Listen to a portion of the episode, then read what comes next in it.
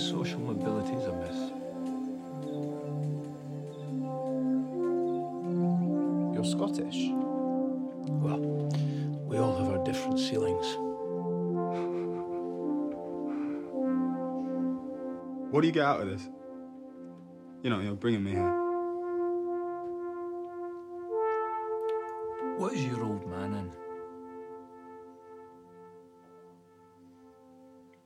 I didn't speak to my father for the last 20 years of his life. I'm not close to my dad. Mine oiled his hair with Brylcreem and brushed his teeth with Colgate.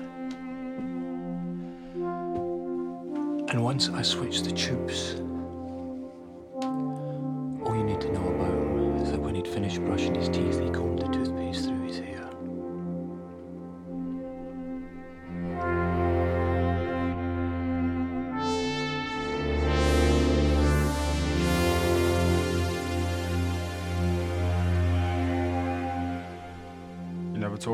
from. Gets to the point where they stop asking. But they never stop caring.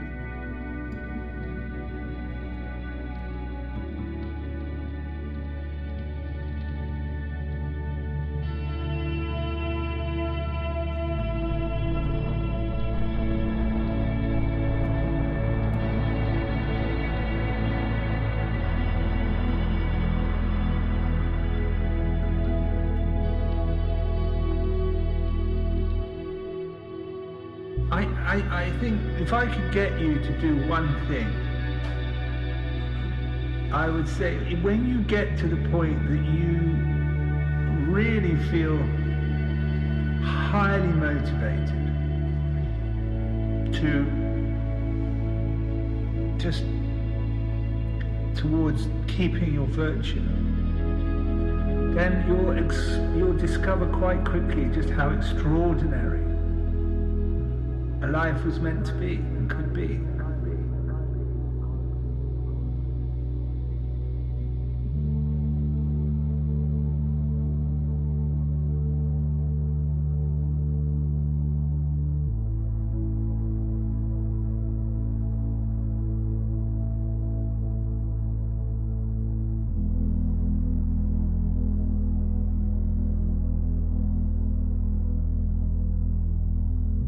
And it's it's just we get so messy. It's not that we're doing lots of wrong things, but our mind is so messy. We don't keep it simple, and and we end up making the life that we're living so inordinately complicated and completely unnecessarily. And it's such a shame to end up feeling in a real muddle when actually you ought to be having the time of your lives.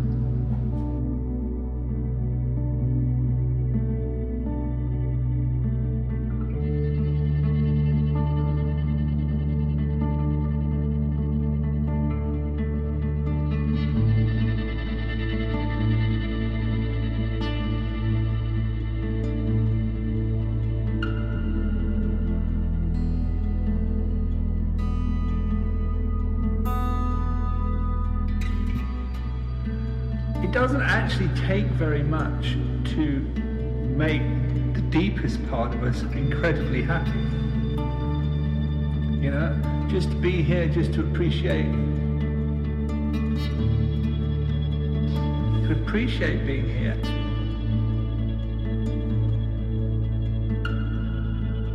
To feel that you're alive, to be in touch with your heart. That's it. That's it.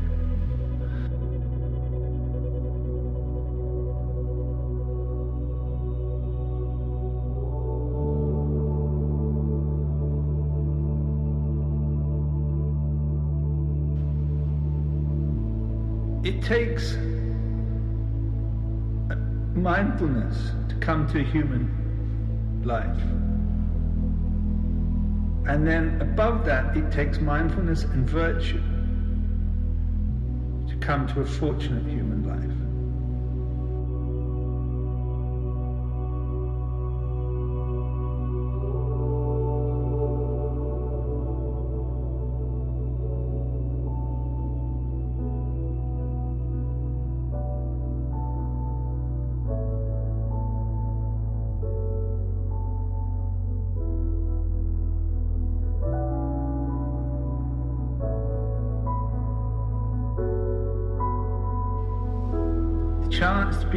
this happens briefly. The invitation is not to show how inventive and imaginative you are, but how much you can notice what you're already part of. And appreciate it and share it. And care about those that are around. Look out for their welfare while you're looking out for your own. That's it. And then you'll get to the end of it having had a awesome time, knowing that that was something you'd recommend to others.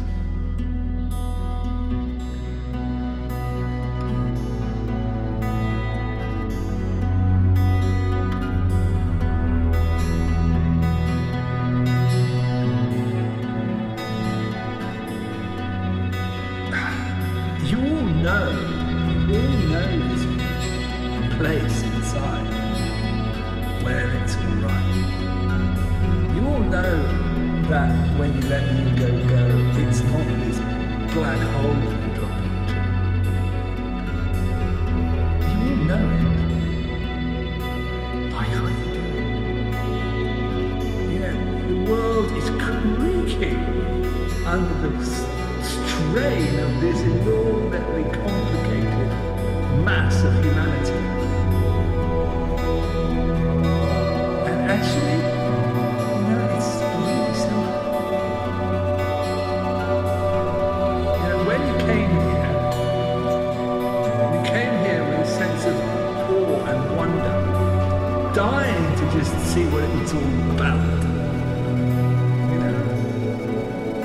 like, what would it be like to be down there, to be part of it? And you came here with this sense of wonder, and somehow the wonder of it wasn't enough, or you stopped wondering at it and started wondering about yourself. And in your wondering about yourself, you forgot what you came here for, what you came to be a part of.